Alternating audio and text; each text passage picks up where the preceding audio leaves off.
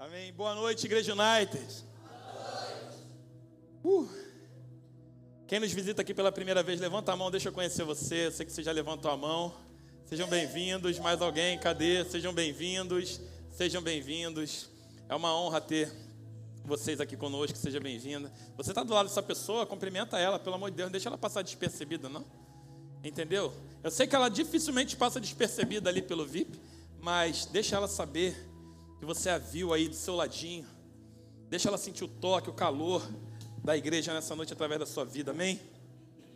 Bom, deixa eu me apresentar, meu nome é Rafael, sou um dos pastores dessa casa, eu estou ofegante, provavelmente nos próximos 30 minutos eu vou continuar assim, porque eu tô, não estou acostumado a pular dessa maneira. Espero que ninguém tenha tomado esse tempo para fazer vídeos meu pulando, qualquer coisa do tipo. Eu já estou muito envergonhado nessa igreja. Você que nos visita pela primeira vez, as pessoas fazem figurinha aqui comigo e fazem vídeos e fazem essas coisas. Mas eu creio, eu tenho orado por vocês, eu creio que vocês vão me honrar um dia. Mas brincadeiras à parte, eu quero dar as boas-vindas para você que nos visita. Que Deus abençoe você, que essa palavra ela possa abençoar a tua vida, como esse culto já está abençoando, creio eu. Esse culto que ele não é para nós, ele é para Deus. Algo interessante acerca do louvor é que o louvor, ele, algumas pessoas tratam o louvor como uma parte de preparação para a palavra. Mas algo que o Espírito Santo tem ministrado no meu coração é que o louvor não se trata de uma preparação para a palavra. O louvor é uma palavra ministrada cantada. Então ele tem tanta importância na igreja local quanto uma palavra ministrada. Isso porque às vezes a gente fica meio assim, ah, tem muito tempo de louvor e pouca palavra. Então tem muita palavra e pouco louvor. Não, querido, palavra e louvor é uma coisa só, só que uma é cantada, outra é falada. Eles só se completam. E uma coisa muito interessante acerca do louvor é que o louvor ele precisa, e é algo que nós temos trabalhado, graças a Deus, temos trabalhado duramente para isso, para que a gente consiga estar nesse lugar. O louvor ele não é para chamar a atenção, para os homens, o louvor é para chamar atenção para Deus. Se você, através do louvor, não consegue enxergar Deus trabalhando na sua vida, você precisa falar: Deus, cura a minha visão, cura os meus olhos.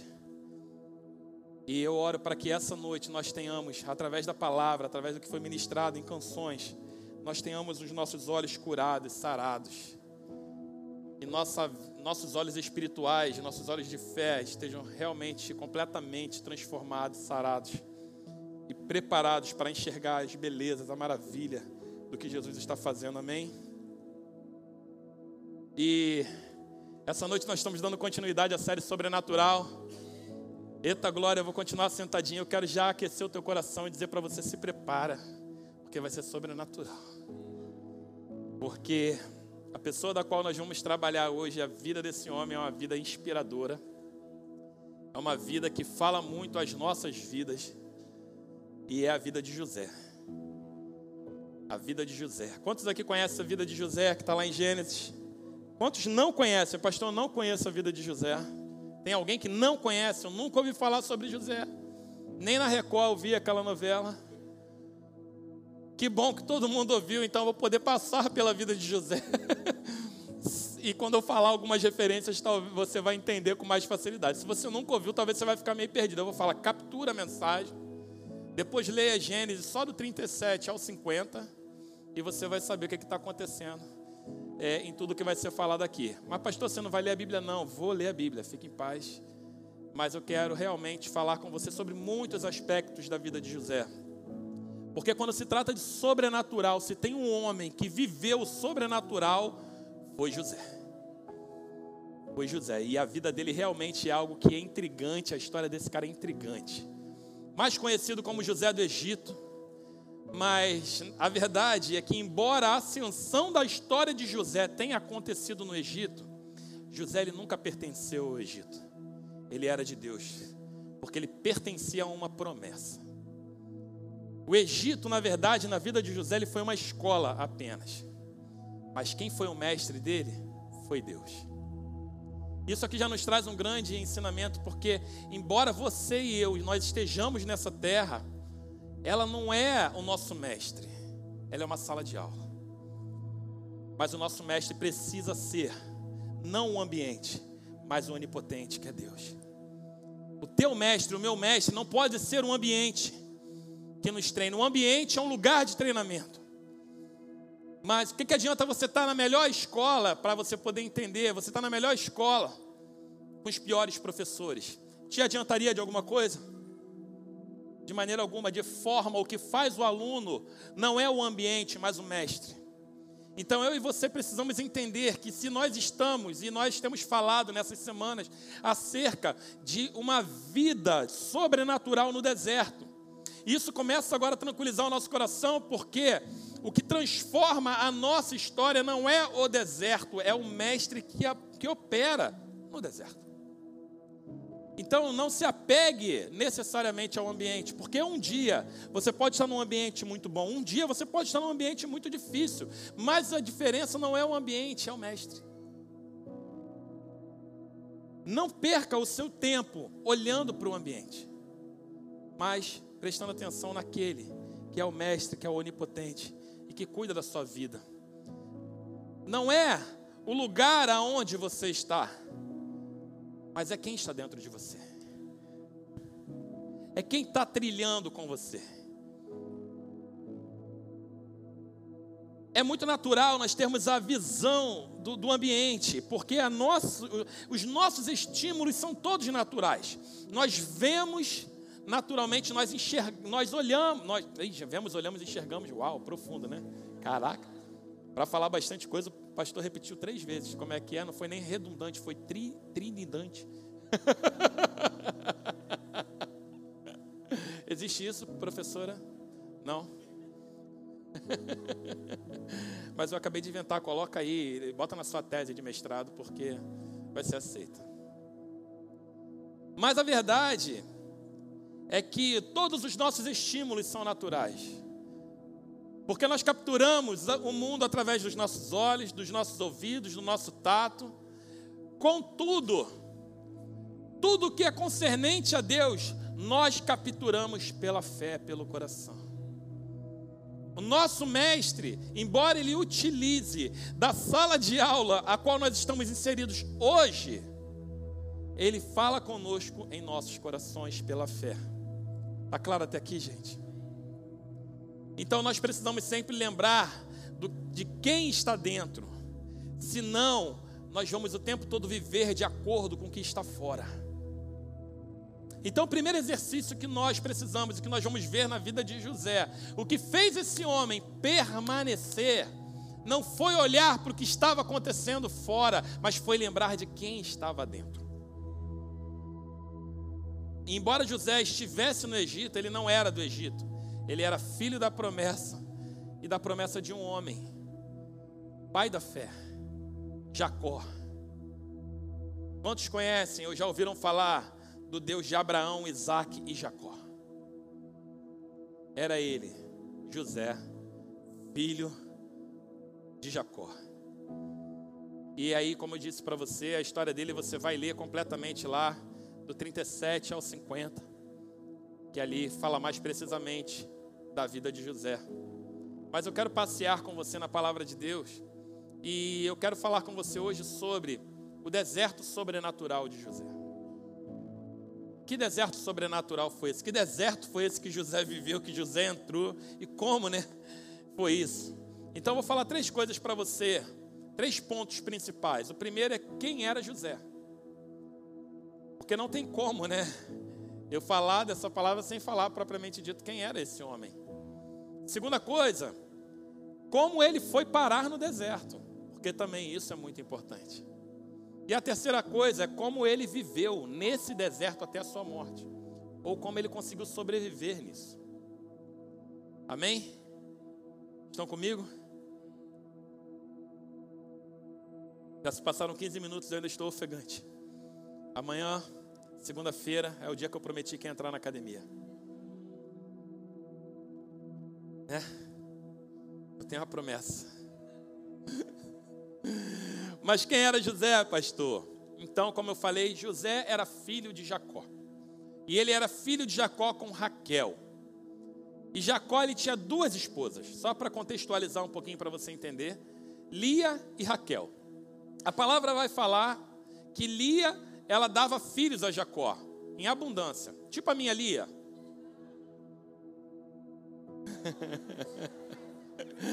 Essa foi boa, né? Aí, pô, maneira. Aí, vocês tinham que ter uma música quando eu falar uma piada legal. Pá! e quando for uma ruim, então. Mas Jacó ele tinha duas esposas, Lia e Raquel. Lia dava filhos em abundância. Mas Raquel ela não dava filhos para Jacó. Ela não dava. A madre dela era fechada. Ela era estéril. E aquilo consumia ela por dentro. Porque a palavra vai dizer que Jacó amava mais a Raquel do que a Lia. Lá em Gênesis 29, 20 vai dizer: olha, Jacó trabalhou sete anos por causa de Raquel, e estes lhe, pare, e, e estes lhe pareceram poucos dias, pelo tanto ou pelo muito que a amava. Então você vai perceber que Jacó ele falou: Cara, eu quero a mão dessa menina, o que, que eu preciso? O pai dela, o pai dela falou: Trabalha sete anos. Pareceu pouco, pouquíssimo. Ele trabalhou sete anos. E aí, quando ele foi lá pegar o pagamento, ele tomou uma volta, tomou uma banda, uma rasteira. E aí, o, o pai, que era Labão, deu Lia. Era de noite, casamento, não tinha luz. Estava escuro na cabana, ele não viu nada. Estava provavelmente de tanto vinho. Quando ele acordou, surpresa, E aí você pensa, então ele trabalhou sete anos por causa dela? Não, na verdade ele trabalhou 14, porque depois ele trabalhou mais sete. De tanto que ele a amava. Então você começa a perceber aí que José, ele, além né, é, de ser filho de Jacó, ele era filho da mulher preferida de Jacó. Tinha uma coisa toda especial por trás disso. Jacó tinha com Lia vários filhos. Mas quando José nasceu, teve algo especial. Porque ele amava Raquel mais do que a Lia. Agora, também diz que José, ele era filho da velhice de Jacó. E também diz que ele era mais amado por seu pai do que seus irmãos. Isso vai estar lá em Gênesis 37, no verso 3, vai dizer assim: Israel, que é Jacó, tá, gente? Amava mais José do que todos os seus filhos, porque ele era filho da sua velhice. E aqui a gente começa agora a entender um pouco, ou a começar a desenhar. Eu quero começar a desenhar com você o cenário da vida desse homem, José. Porque o seu nome, né? Ele era José, e por conta desse amor que o pai nutria por ele, por conta da esposa e por conta de ser filho da sua velhice, né? Isso gerava inveja nos seus irmãos. Os seus irmãos eles eram motivados por inveja, por ciúmes. A palavra diz que eles tinham ciúmes de José por causa desse amor que ele recebia. Lá em Gênesis 37, 4 vai dizer: Vendo seus irmãos que seu pai amava mais a José do que a todos eles, passaram a odiá-lo e não conseguiam falar pacificamente com ele.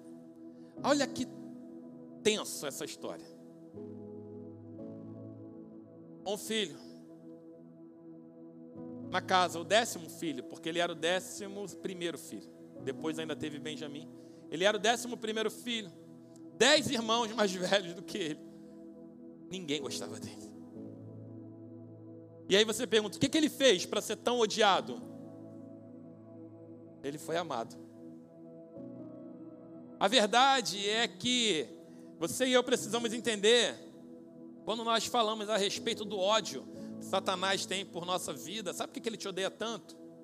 Porque você é muito amado por Deus. É por isso. Mas nós precisamos entender que quando Deus separa, não adianta mais quem quem odeia, tanto faz. Mas isso não deixava de afetar a vida de José. Está comigo até aqui? E qual era o significado desse nome, já que nós estamos falando do nome de José?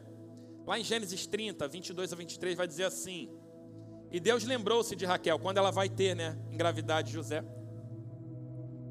Diz que Deus lembrou-se de Raquel, ouviu-a e a tornou fértil. de modo que ela engravidou e, Deus, e deu à luz a um filho, e disse: Deus tirou a minha humilhação. Quando você vai ver o nome de José e o significado, é um nome que fala do que vem depois. Mas quando você vê o motivo pelo qual Raquel nomeia e dá um nome ao seu filho, na verdade, ela declara: Deus tirou a minha humilhação. Então, quando José nasce, ele é um símbolo de um fim de humilhação. Ela não estava preocupada com a quantidade, que a outra tinha dez, ela já tinha um. Deus havia tirado a humilhação dela com aquele um. E eu acho isso tão interessante, porque parece até contraditório, porque quando nós entramos na vida de José, mesmo que José significasse para sua mãe o fim da humilhação, a vida dele foi totalmente humilhada. e parece tão estranho, porque às vezes nós carregamos um nome, uma convicção no nosso coração, um ser de quem a gente é. E Deus fala com você, você é isso, mas parece que tudo que acontece na tua vida é o contrário daquilo que Deus disse que você é. É só comigo que acontece isso. Já aconteceu com você?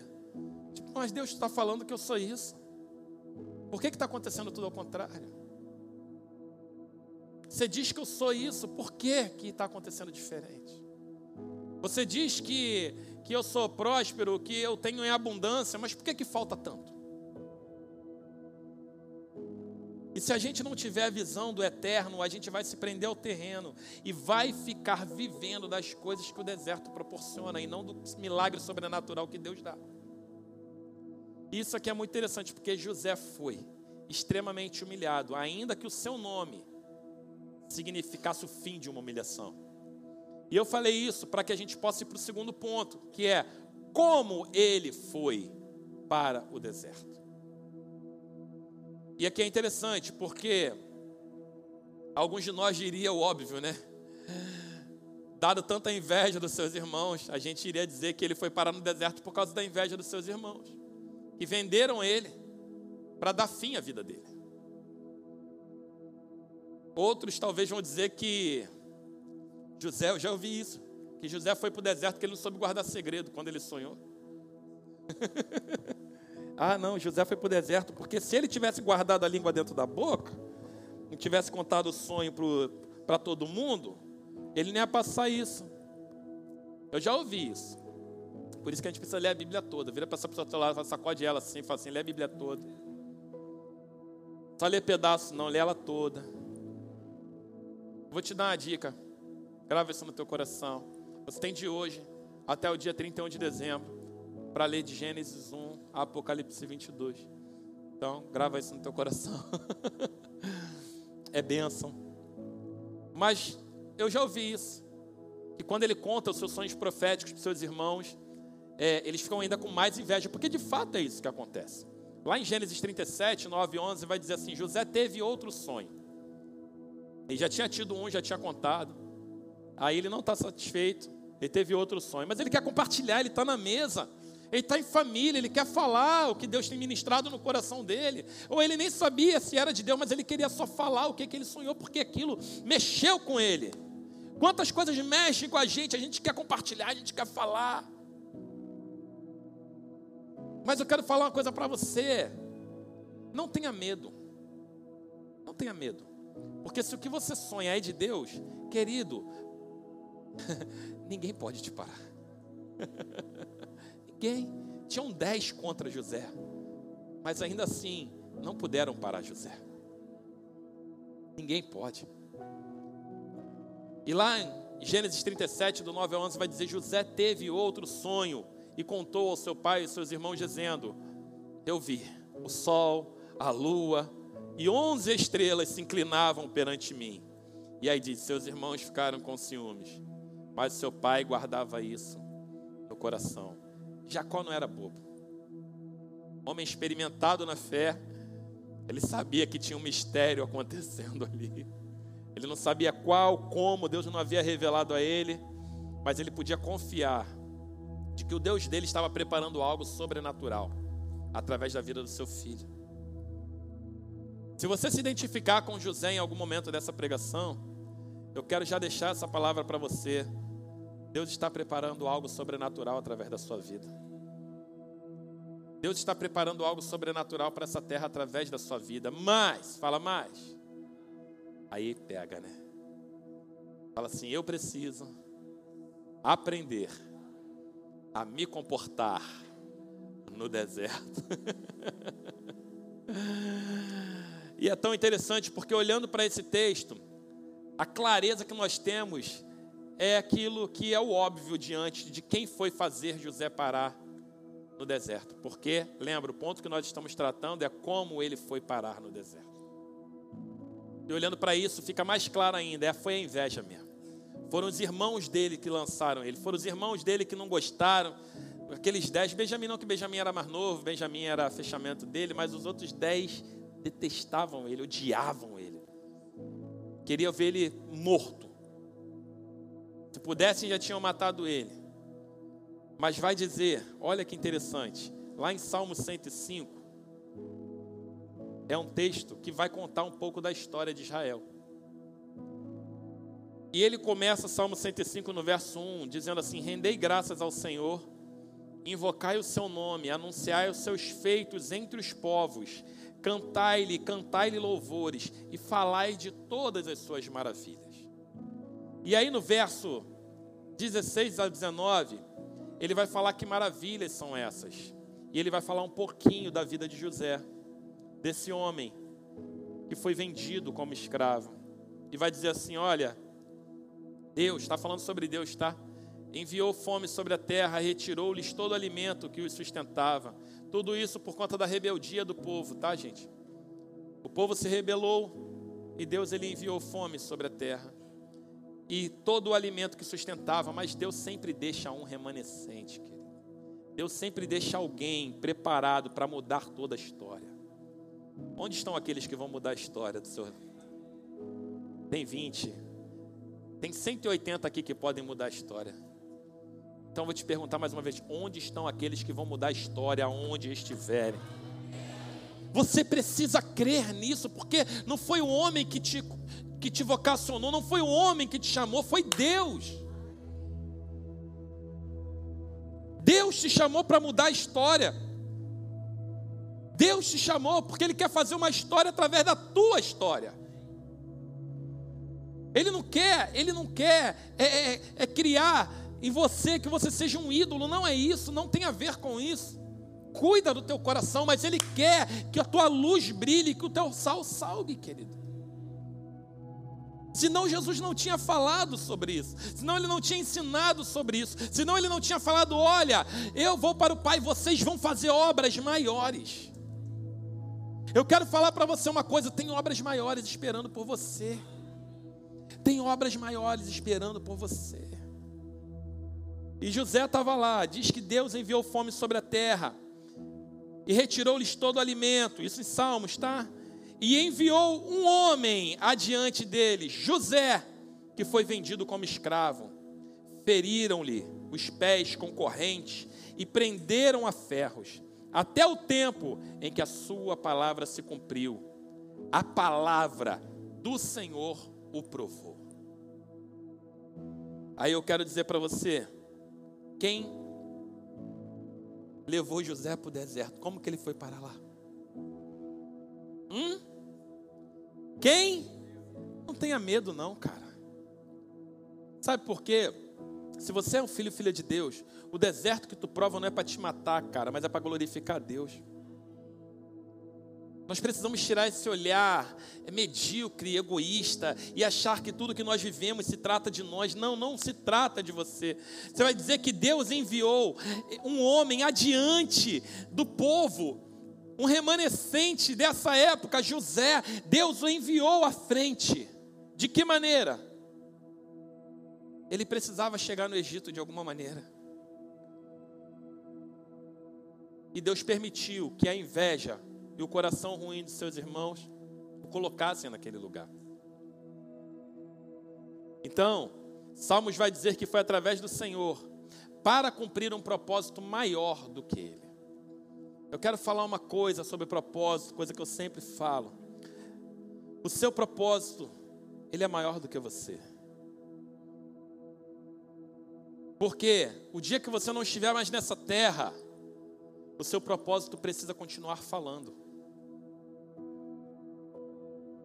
Se o nosso propósito acaba, quando a gente acaba, nós não estamos vivendo o propósito de Deus, mas nós estamos vivendo para o nosso próprio propósito. Para o próprio propósito. Caralho. E é verdade. Você não vai ver nada de nenhum homem que fez coisas extraordinárias na Bíblia com Deus, que ele foi e o propósito dele acabou.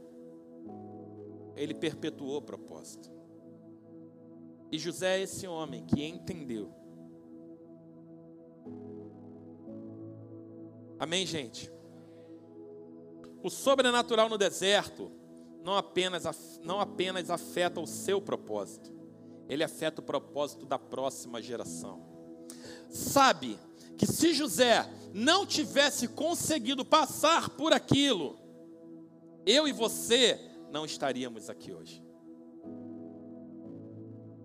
Porque é uma sequência de heróis da fé, uma sequência de homens que foram abrindo mão da sua própria vida para viver os propósitos de Deus para eles.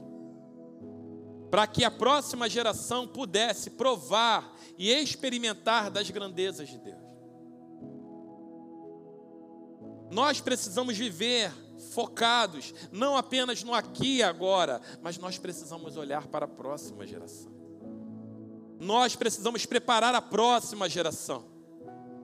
Quando nós olhamos para a nossa vida hoje, o que eu tenho feito tem sido exemplo para a próxima geração? A gente não sabe. Nós precisamos ter o calor e a certeza de que Jesus, a volta dele é iminente, a qualquer momento ele virá, Maranata, hora vem, Senhor Jesus. Glória a Deus. Contudo, se ainda nós estivermos nessa expectativa e não acontecer na nossa geração, como nós vamos deixar a próxima geração preparadas para isso? a nossa apatia apaga o fogo da próxima geração. E o Senhor nos chamou para incendiarmos os nossos próprios corpos, para que a próxima geração veja a luz de Cristo. Trata de saber provar do sobrenatural de Deus no deserto. Quantos estão entendendo? Eu quero dizer para você uma coisa: se você está vivendo hoje um deserto, eu quero dizer para você que o deserto está te construindo para afetar a próxima geração. Vira para essa pessoa que está do seu lado, bonita, cheirosa, sacode. Não sei se ela está tão cheirosa que a gente soa para burro, mas sacode ela, fala assim: olha, o deserto, mas fala com fé, está te construindo para afetar a próxima geração. Glória a Deus, né? Agora, como ele viveu nesse deserto? Falamos quem era José, quem levou ele para o deserto. Agora, o principal, como viver no deserto. Como que ele viveu essa jornada, essa caminhada dele no deserto tão sobrenaturalmente. Uma vez que ele foi preso, uma vez que ele foi vendido, uma vez que ele foi humilhado, uma vez que ele foi preso com correntes, que nós lemos em Salmos, teve os pés feridos. Não foi tão simples como a gente lê ali. Você acha que depois que ele vai e, e, e a esposa de Potifar fala que ele tentou contra ela, você acha que os guardas de Potifar fizeram o quê? Carinho nele? Ai, vem cá, moço, vou te levar preso, vem cá. Não é igual o teatro da igreja, não, o negócio é sério mesmo. É a Vera. Um dia a gente vai fazer um teatro aqui, é a Vera. Aí, quem quer participar? Levanta a mão aí. Eu, Glória. André, André está em todas. Né? Fábio, você. Ah, Temos André e o Fábio para participar. Tem que arrumar um teatro de duas pessoas. Amém. Amo você, Fábio. Como ele viveu no deserto. Eu quero falar uma coisa para você: a maneira como você vive no deserto vai determinar a maneira como você vai morrer.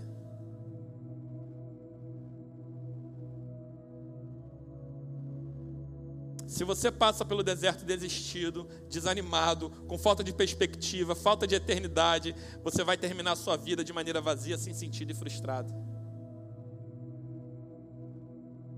O deserto não é para passar desanimado, querido. O deserto não é para passar frustrado. O deserto não é para passar desistido. Se você vive um deserto desistido, você vai morrer na desistência. E Deus não te chamou para isso. Deus te leva a lugares, não para que você seja frustrado, mas para que você seja exaltado através do seu posicionamento de fé. A palavra vai dizer que Ele exalta os humildes. Ele pega o humilhado e ele coloca num lugar elevado. Ele pega o abatido e ergue. Ele pega o cansado e renova as forças. Sabe? É tão sobrenatural porque que Deus é esse que usa dessa escola tão dolorosa para ser o nosso mestre. Sabe por quê? Ele não quer ver a tua morte. Ele quer te ressuscitar no último dia, juntamente com Cristo. Sabe o que é isso? Ele está te preparando para coisas futuras. Você consegue ver? A sua vida não se trata desse aqui agora. Ela não se trata desse momento. Já começa a aquecer o teu coração em expectativa, porque mês que vem nós vamos ter uma série muito profunda. Título da série: Fé. E aí eu quero dizer: você tem fé? Vira para essa pessoa e fala assim: você tem fé? Vamos ver Vamos ver se nós temos fé de fato. Porque a fé verdadeira, ela não aponta para o terreno, ela aponta para o eterno. E era justamente, se você perde a perspectiva de eterno para focar no terreno, você desanima, você desiste, você termina a sua vida vazia, sem sentido e frustrado no deserto. Quantos homens, multidões morreram no deserto quando saíram do Egito, depois desse episódio?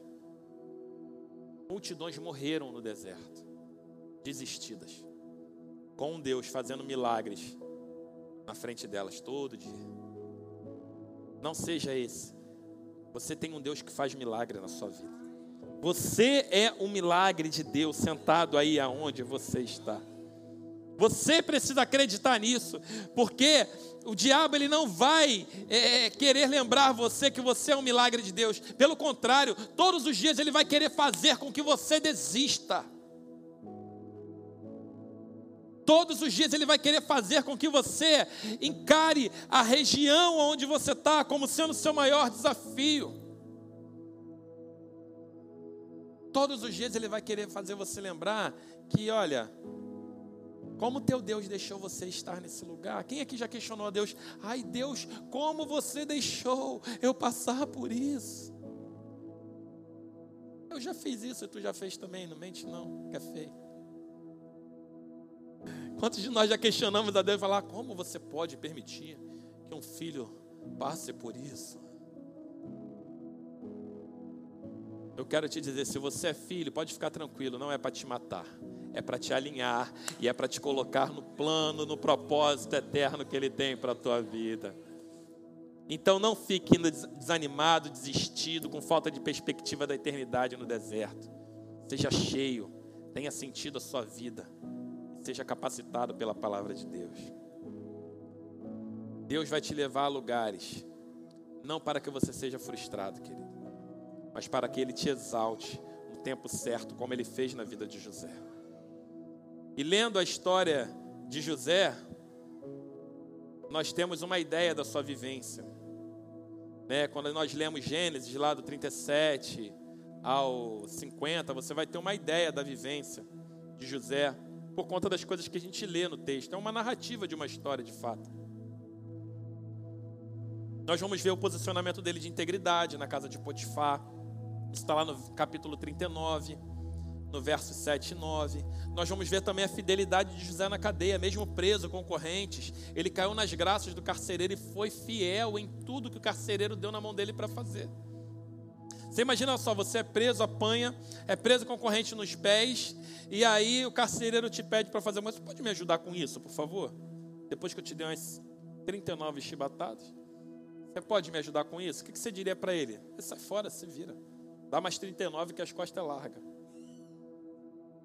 Não, diz que José serviu. E por isso ele caiu nas graças. Porque Deus estava com ele. Vai dizer que Deus estava com ele em cada um desses momentos. Então, quando nós olhamos para essa história de José, nós vamos ver, né, ter uma ideia da vivência dele. Mas eu queria passear rapidamente com você sobre uma certeza que me mostra a conduta de José é a partir da visão do pai dele a respeito dele. Porque antes do pai dele morrer, antes de Jacó morrer, depois que José já tinha sido né, escravo, aí já tinha sido preso, aí já tinha se tornado príncipe no Egito, e aí ele trouxe a família dele toda para morar, né, na, na terra de Gozen, lá no Egito, e aí ele já estava vivendo toda essa é, mordomia, né? agora o segundo em poder no Egito. Tudo já tinha acontecido, agora chegou a hora do pai dele morrer. E aí era muito comum o pai chegar na hora da morte, vem cá antes de morrer, chamar os filhos e abençoar. Quero dizer, abençoa o teu filho todo dia. Amém? Você não sabe, né? Não? Abençoa. Mas canta assim: Eu não morrerei enquanto o Senhor não cumprir em mim. Oh, Jesus. Então nós conseguimos ter, ver a conduta de José, como José se comportou durante a sua vida, através da declaração do seu próprio pai, daquele que o havia gerado. E nós vamos ver isso na bênção que é colocada sobre a vida de José, lá no verso 40, no capítulo 49, no verso 22 ao 24 só. Tem mais aí, mas eu quero ler esses dois, esses três versículos com você. Gênesis 49, 22 ao 24. Quando Jacó impõe as mãos sobre seu filho, José, ele vai declarar coisas acerca de quem ele é e vai dizer assim: olha, José é ramo frutífero. Todos abriram, amém? Ou estão ali? Ah, está ali, glória a Deus. José é ramo frutífero, ramo frutífero junto à fonte. Seus raminhos se estendem sobre os muros. Os flecheiros lhe deram amargura, flecharam-no e o perseguiram, mas o seu arco permaneceu firme, os seus braços foram fortalecidos pelas mãos do poderoso de Jacó, o pastor, a rocha de Israel. Glória a Deus. Então, como José sobreviveu no deserto? Esse texto vai nos mostrar em três pontos como ele viveu. E eu queria compartilhar com você o primeiro dos pontos que está nesse texto. José sobreviveu como um ramo frutífero junto à fonte. Como que eu e você vamos conseguir sobreviver no deserto? Sendo ramo frutífero junto à fonte. Não tem como sobreviver nas provas e tribulações sem essa identidade de ramo, querido. Lá em João capítulo 15, no verso 1 e 2 vai dizer: Jesus vai falar, eu sou a videira verdadeira, meu pai é agricultor. Ele fala que nós somos o que? Os ramos. E ele fala: todo ramo que está em mim e não dá fruto, o pai corta, mas o que dá fruto, o pai poda, para que dê mais fruto. Agora, poda é gostoso, querido? Corta ali, né? Existem coisas na nossa vida que precisam ser podadas. Existem coisas na minha vida que precisam ser podadas. E o Senhor, que nos ama, Ele vai podar mas você precisa ser ramo frutífero junto à fonte. A única maneira de sobreviver no deserto é estando conectado à videira. que está na fonte e que é a própria fonte. Sabe quando eu e você começamos a morrer no deserto? Quando nós permitimos que o calor do deserto nos desconecte da videira. Não permita que o calor do deserto te afaste de Jesus, querido. Se Jesus é a videira verdadeira, nós somos os ramos. A única maneira de sobreviver aos desertos dessa vida é conectado a Cristo. Não tem outro segredo. Não é religião. Não é religião. Não é uma religião que vai te salvar. É estar conectado à videira verdadeira. E não qualquer videira. E ele diz que é ramo frutífero. Jesus falou: Olha, sem mim, vocês não podem fazer nada. Ele não falou por orgulho, ele falou por propósito. Sempre que nós tentamos fazer algo sem Jesus, é cansativo, é enfadonho. E tudo que nós construímos é apenas para esse tempo. Agora, todo fruto que nós damos em Jesus é para a eternidade. Não fala apenas desse tempo. Amém, gente? Não morra no deserto. Conecte-se em Jesus. Fala para essa pessoa que está do seu lado assim: olha, eu não sei como é que você está, mas fala mesmo, com fé. Fala para esse visitante que está do seu lado também, deixa ele ouvir a tua voz. Eu não sei como é que você está, mas hoje você precisa se conectar na videira. Amém, gente? Meu Deus. Não tente passar por esse deserto, cara, sem estar conectado na videira. É impossível você sobreviver. Eu não estou amaldiçoando você. Mas é o que a palavra fala. É impossível. Segundo ponto, de como José sobreviveu no deserto. Diz a palavra lá em Gênesis 49 que na bênção de Jacó sobre ele, ele vai dizer assim: Olha, os seus ramos, os ramos frutíferos, junto à fonte, eles se estendem sobre o muro. Seus ramos se estendem sobre o muro. Cara, isso é sobrenatural. Isso me revela que nós precisamos ir além da nossa necessidade. Quando a gente fez um passeio com os líderes para o Regênesis no ano passado, nossa confraternização, lá tem muito verde, né? Opa, gasgou.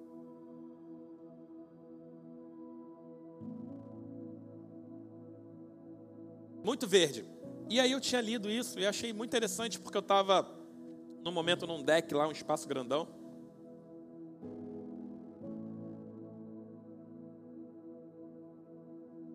Fala aí. Não? Tem não aquela pretinha, John? Aquela que acabou, né? Mas amém engasgado. Eu estava lá e tem um deck bacana, e aí muitas árvores, aí eu vi uma cerca. Parece que nunca acabava aquele verde, mas eu vi uma cerca naquele terreno. Oh, que isso, hein, Admir? Que, ah, agora. Ai, pô, tava, tava com vergonha de entregar por causa disso. Eu falei, caraca, mané. É uma só?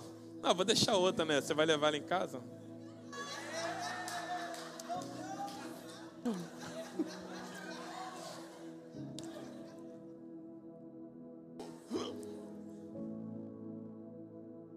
Nunca mais ele me dá bala.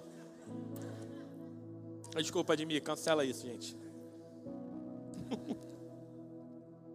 Família é terrível, né? Oh, Deus. Dá asa cobra, mas não dá pastor, não. Porque... Misericórdia. mas amém.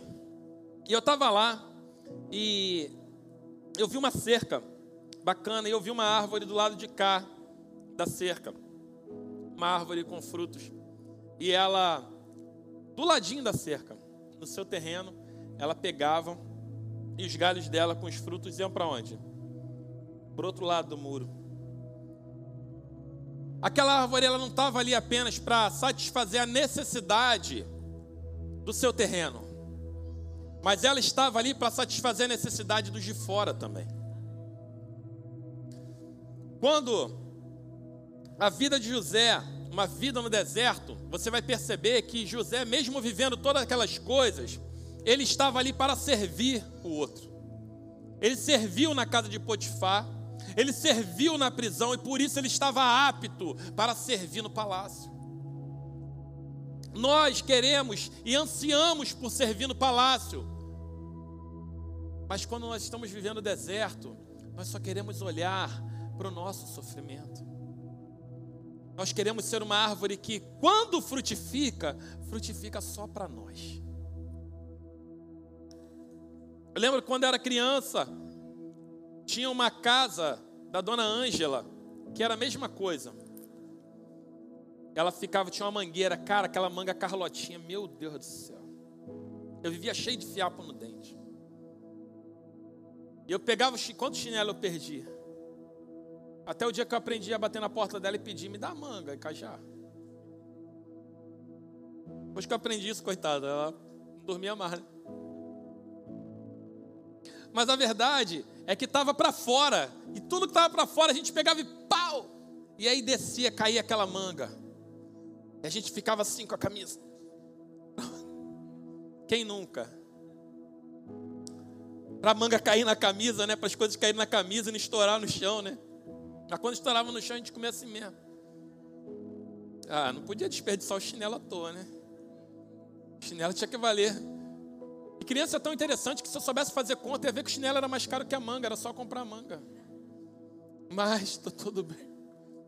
Tem que ter a aventura de tacar o chinelo lá. E você vai perceber que quando você é uma árvore que frutifica, além dos seus muros, que não olha só para a sua necessidade, você vai tomar algumas chineladas, algumas pedradas. Mas é só gente com fome, precisando do que você tem para alimentar, querido. Você não pode temer pedrada. Você não pode temer chinelada. Você não foi chamado para temer nada além do próprio Deus. Estão recebendo alguma coisa aqui, gente? Ter os ramos estendidos sobre o muro. Fala de ir além da sua necessidade, que embora a videira ela esteja enraizada no solo celestial, nós precisamos enxergar a necessidade além de nós. Quando tiver muito difícil a tua vida, tenta olhar para fora. Tenta olhar para o que o outro está vivendo. E mais do que olhar, tenta abençoar o outro. Quando você vê que, embora o que você esteja vivendo está tão difícil, mas você ainda tem para abençoar o outro. Você ainda pode chegar lá e falar: Eu te abençoo.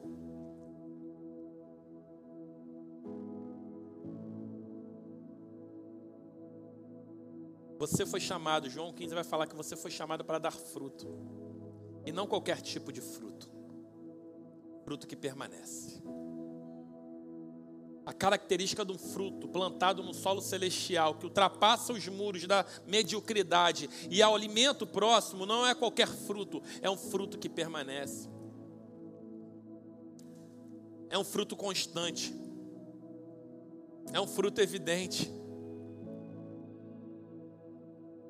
Quando Jesus sacudir a tua vida, o que, é que vai cair de você? Eu lembro muito da parábola da figueira. Parábola não é história, na verdade, né? Porque não é a parábola. Jesus estava andando com fome. E ele passou e ele avistou uma figueira. E diz claramente que não era a época dela dar fruto. E quando ele passou e ele viu, e ele foi com fome procurar fruto nela, ele não encontrou, a não ser folhas ela era linda, ela era bonita, ela dava sombra, ela abrigava os outros, mas ela não matava fome para os outros para continuar a viagem. Quando ele avistou, ele viu que não dava fruto, ele falou: Nunca mais nasça fruto de ti. Por isso nós fomos chamados, enquanto nele, para darmos fruto, e fruto que permanece. Fruto em tempo e fora de tempo, fruto em todo tempo. E eu quero dizer para você uma coisa: ah, mas como eu vou conseguir? Às vezes minha vida está tão difícil. Sim, mas não é por você. Ele fala: sem mim vocês não podem fazer nada. Você não dá fruto por conta própria. Você dá fruto porque você está conectado nele. Não tente dar fruto, não faz força para dar fruto. Não fica, ah, tu não vê a bananeira gritando de madrugada para dar fruto.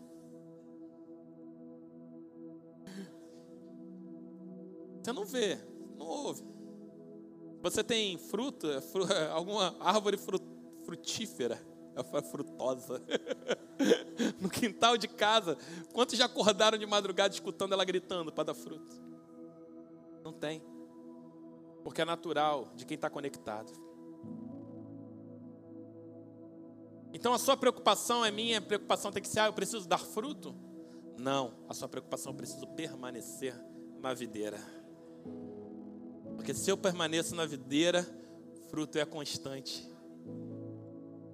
E atravessa o outro lado. Sabe por quê? Os frutos que você gera por estar conectado à videira, precisam atravessar para o lado de fora da cidade fortificada para alimentar a próxima geração, querido. Eu lembro que do lado de fora da casa da Dona Ângela, velhinha, eu era a próxima geração, sendo alimentado pelo que saía da casa dela. O que tem saído de nós está preparando a próxima geração. Quando as pessoas olham para nós, quando os jovens olham para nós, quando as pessoas olham para nós, elas estão encontrando em nós perseverança tamanha que prepara ela, que prepara a próxima geração para continuar aquilo que você está carregando. Você não foi chamado para carregar nada sozinho.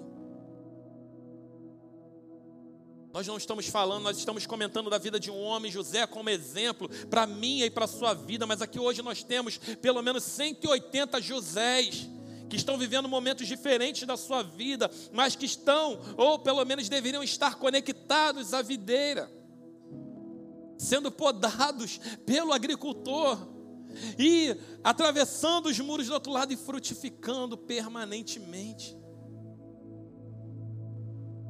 Eu e você fomos chamados para dar fruto, e fruto que permanece, mas não faça força para dar fruto Conecte-se na videira, fique conectado.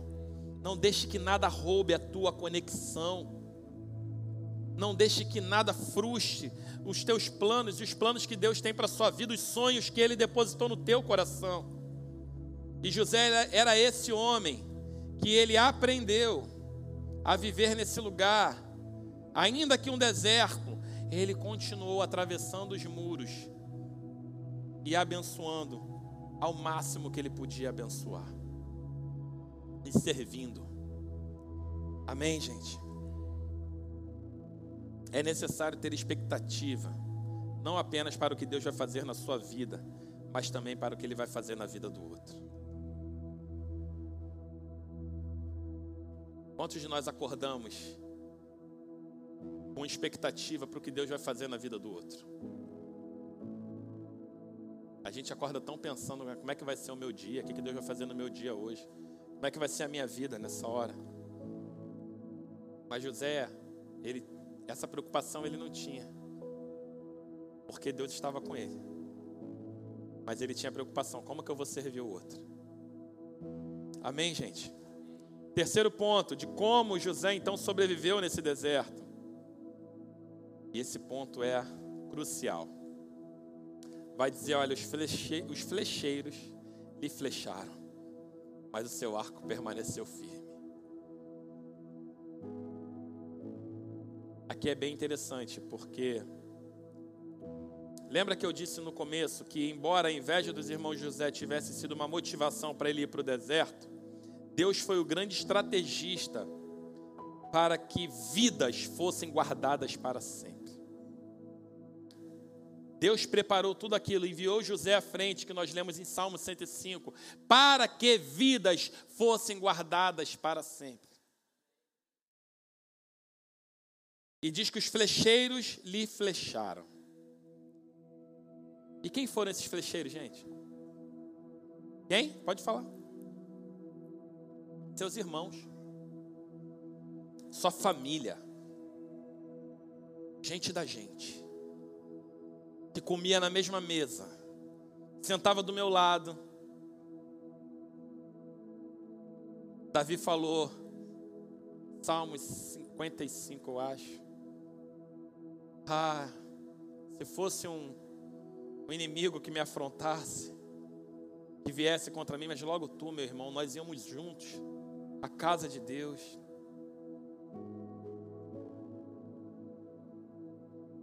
A verdade é que a gente não dá muito espaço para que o inimigo fira a gente. Mas Jesus falou lá em João 15, 13: Ninguém tem maior amor do que aquele que dá a vida pelos seus amigos. Quem teria a oportunidade de ferir José se não aqueles que estavam próximos a ele? Quem teria? Como que José conseguiu passar no teste do deserto sem morrer no deserto? Mantendo seu arco firme, independente das flechadas que ele tomou. Ele tomou flechada, cara. E não foram poucas. E foram de pessoas que ele amava de pessoas que ele amava, eram sangue do sangue dele. Ele foi humilhado, ele foi preso pelos pés com corrente. Por causa da inveja, né? As flechadas que os irmãos deram nele. Hum. Quem faria isso? E aí a gente vai ver toda a história de José se desenrola e a gente acha uma tremenda injustiça que está acontecendo na vida de José, sim ou não? É se você olhar a um olho natural, que tremenda injustiça. Ele é justo, ele é fiel. E por que tanta coisa ruim acontece? Ele é íntegro. E por que, que ele vai parar num buraco, depois ele é vendido, depois ele vai para a prisão, para só depois de anos realmente provar, né, do cumprimento de um sonho. Mas quando nós vemos depois que José viveu toda aquela angústia e foi exaltado como príncipe do Egito, ele se revelou aos seus irmãos. Nós sabemos que teve uma grande fome na terra e José foi colocado como administrador de Faraó. E lá José, depois de negociar várias vezes com seu irmão, seu irmão não reconheceram ele. E diz lá no capítulo 45, no verso 3 a 8, eu quero falar sobre algo muito importante. E talvez a coisa principal que fez com que José permanecesse firme no deserto. E está aqui, ó. 45, do 3 ao 8, vai dizer: Então José disse a seus irmãos: Eu sou José. E ele perguntou: Meu pai ainda vive? E seus irmãos não conseguiam responder-lhe pois estavam perplexos diante dele. E José disse mais a seus irmãos: Se aproximem. E eles se aproximaram. Então José prosseguiu: Eu sou José, vosso irmão, a quem vocês venderam para o Egito. Agora não fiquem tristes, nem guardem remorso, porque vocês me venderam para cá, pois foi para preservar vidas que Deus me enviou adiante de vós porque já houve dois anos de fome na terra e ainda resta cinco anos sem lavoura e sem colheita. Deus me enviou adiante de vocês para vos conservar descendência na terra e para vos preservar a vida com um grande livramento. Assim, não foste vós que me enviaram para cá, mas sim Deus, que me colocou como pai do Faraó, como senhor de toda a sua casa e como governador de toda a terra do Egito.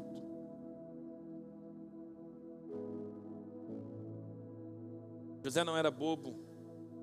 Ele sabia que ele havia sido flechado pelos próprios irmãos. E ele virou para os irmãos dele, na oportunidade que ele teve de matar os irmãos. E ele falou: Vai para lá. O que, ele falou? Se aproxime. José tinha um caráter perdoador. O perdão de Deus não é você lá eu te perdoo, mas cada um no seu quadrado. Eu te perdoo, tá? Mas você no teu canto, eu no meu. Eu te perdoo, tá, mas eu não vou te dar a oportunidade de você me ferir de novo. Eu vou preferir fazer o contrário do que Jesus falou, que se você me bate no lado, eu dou outro não. Se você me bate no lado, acabou a tua chance. Você não vai me bater nunca mais, porque eu sou príncipe de Deus. José era tão bem resolvido quanto ao seu perdão para, seu, para os seus irmãos no seu coração, era tão bem resolvido, que ele deu a eles a oportunidade de se aproximar e fazer de novo. Isso é o escândalo, gente. Porque isso não cabe dentro da nossa mente. Isso não cabe aqui dentro, naturalmente, não cabe, é o inverso. É o contrário do que o mundo prega.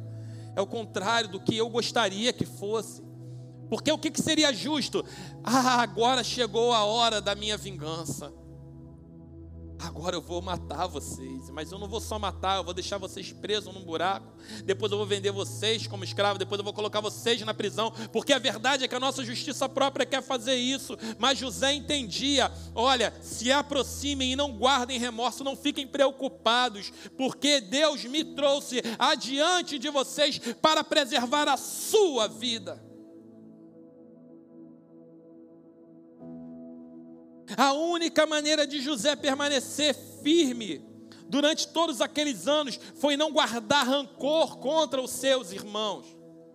Foi entender que, embora eles o tivessem flechado, o manter o seu arco firme foi dizer: independente, se vocês me flecharam, eu não vou te flechar de volta, mas eu estou preparado para te perdoar. Eu acredito que tenha sido muito difícil, porque diz que ele chorou de tal maneira. Foi tão doloroso que ele chorou de tal maneira que se ouviram, ouviram o choro dele do palácio de Faraó. Eu não sei qual era a distância, mas devia ser longe, porque falou: ele chorou tanto que lá do palácio ouviram o que estava acontecendo. Naquele momento, um urro saía de dentro dele, uma dor tão grande. Eu acredito que ele já estava gerando ali no coração dele, sabe o que ele queria? Ele não queria matar os irmãos. O urro dele foi que, graças a Deus, chegou a oportunidade que eu tanto queria de olhar para os meus irmãos e falar: Eu te perdoo. Eu te perdoo.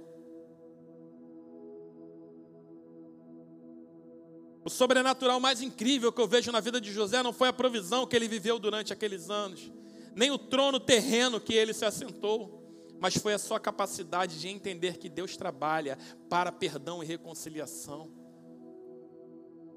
Deus não trabalha para separação, querido. Deus trabalha para perdoar. Deus trabalha para reconciliar. Deus trabalha para converter o coração dos pais aos filhos o coração dos filhos aos pais.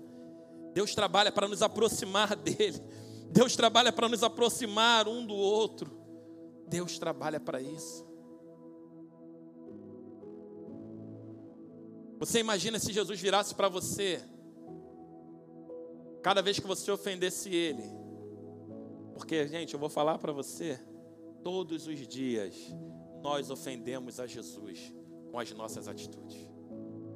Todo dia, todo dia. Isso não é um discurso de perfeição, mas é um discurso de conscientização que nós precisamos ter que se a gente não perdoar, como nós vamos viver o perdão de Deus? Como nós vamos multiplicar sem perdão no nosso coração?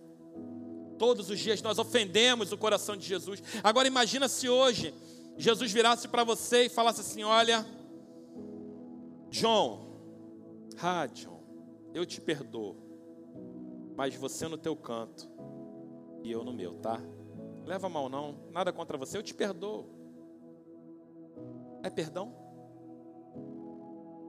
É perdão, gente? Ah, então eu vou deixar o John se aproximar de mim e me ferir de novo? É, exatamente. Exatamente. Porque é o que Jesus faz com a gente todo dia. A gente ofende Ele a gente detona o caráter dele. Mas a gente chega para ele, me perdoa. Ele abraça a gente e fala: Vem cá.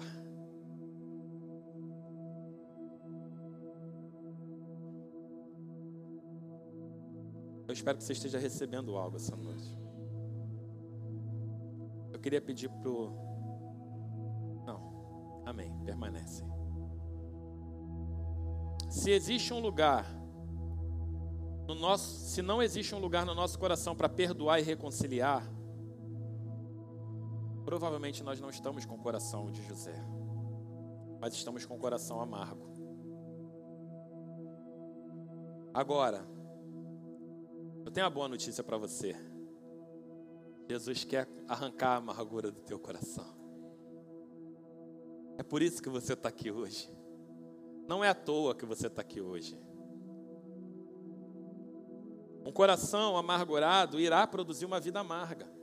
Lembra que eu falei lá que como você escolhe viver a tua vida é a maneira como você vai morrer? Se você escolher viver uma vida amargurada, você vai morrer amargo. Agora, se você escolher viver uma vida de perdão, uma vida de andar a segunda milha, uma vida de dar a outra face, uma vida de entregar a túnica, uma vida de se expor, querido, porque é exposição. E essa é a palavra. Ah, pastor, esse é o Evangelho. O Evangelho fala disso. Isso é triunfar. Sabe que é? Triunfar é isso. É quando você tem todas as oportunidades e tem todas as armas para poder se vingar.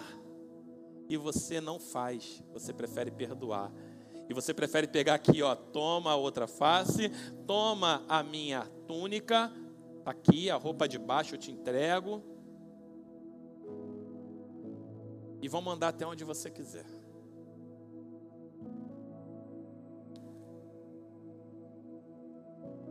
Você pode ser um ramo na videira, gente. Pode ter uma visão para alimentar gerações. Mas se não tiver um coração disposto a perdoar, você está um passo de jogar tudo fora. Mas eu quero dizer para você, enquanto você está na videira, dê lugar no teu coração para perdoar. Eu não sei porque essa palavra veio tão forte no meu coração, mas isso é muito sobrenatural. Isso é muito sobrenatural. José não somente perdoou seus irmãos, ele deu um lugar, se você continuar lendo, você vai ver que ele deu um lugar de honra para que eles morassem perto deles. Ele colocou os seus irmãos morando num lugar abençoado perto deles. Tem noção, cara? Com pastagem, com verde. A esmola era tanta que os irmãos dele até desconfiaram e acharam: esse cara está armando para a gente. Porque só que é isso que eles fariam se fosse com eles. Mas não José. E não precisa ser você. Você não precisa ser como os dez, você só precisa ser como José. Como os dez tem muito aí, pagando com a própria moeda. Mas como José são poucos, estão pagando com a graça, estão pagando com amor, estão retribuindo com a moeda que não receberam. Então José não só perdoou, ele deu um lugar de honra para os seus irmãos. O verdadeiro perdão dá ao outro a oportunidade de me ferir na mesma face, novamente, de novo e outra vez. E sabe o que eu acho mais interessante? É que José nunca mais, desde que ele saiu, vendido da sua terra para o Egito, nunca mais ele voltou para sua terra. Sabe por quê? Para ele a geografia não importava mais. Ele não foi buscar o seu pai. Ele falou: não, traz ele para cá, porque eu sei que onde eu estou, Deus está. Pode ser o Egito, mas vai ser o melhor Egito das nossas vidas. Pode ser o Egito, podemos estar cercados de inimigos, mas eu tenho o favor de Deus. Ele nunca mais voltou para aquele lugar. Ele nunca mais, no lugar que ele viveu, no lugar que ele foi vendido e viveu, ele morreu. Mas sabe o que eu acho muito, muito, muito, muito poderoso?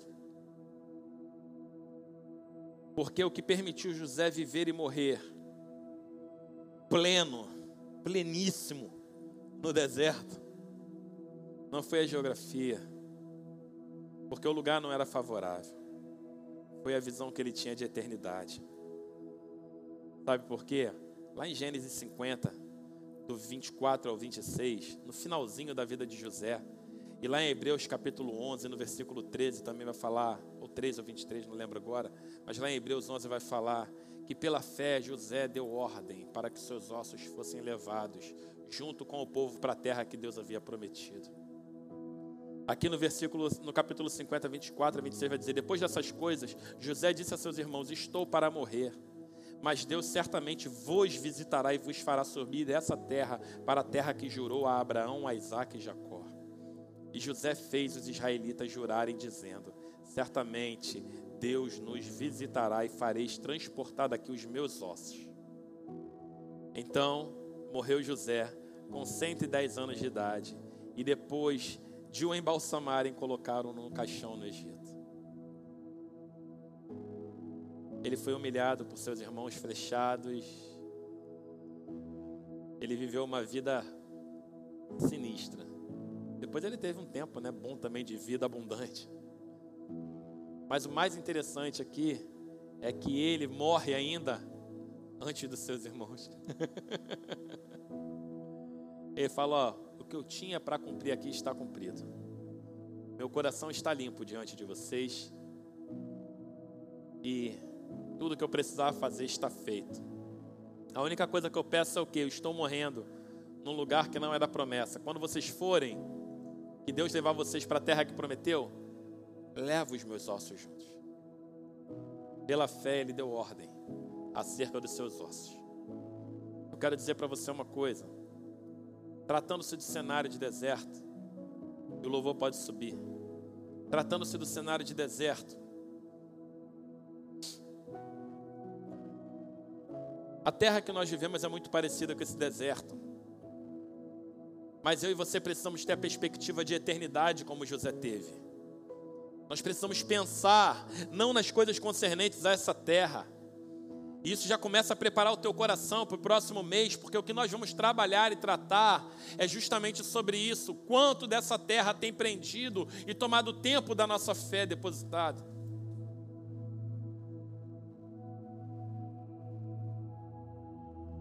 A verdade é que José basicamente declarou: Eu posso morrer aqui, mas a minha história não acaba aqui. Eu quero falar uma coisa para você: a tua história não pode acabar quando você morre, querido. A minha história não pode acabar quando eu morrer. Ela precisa continuar ecoando, ecoando, ecoando. Isso é legado. Ela precisa continuar falando, mesmo quando você não estiver mais aqui. Mas o que vai determinar isso é como você vive hoje. É como você vive agora. Como viver como uma pessoa que a sua história não acaba aqui. Seja um ramo na videira, fala, seja um ramo na videira. Pense além do lugar que você está plantado. Não, não fica assim tímido, não. Fala com verdade. Sei que talvez eu, eu passei muito, né? Desculpa, mas pense além do lugar que você está plantado. Pensa no outro. E perdoe, fala com convicção. Sempre que for ferido, fica de pé no seu lugar. Aleluia.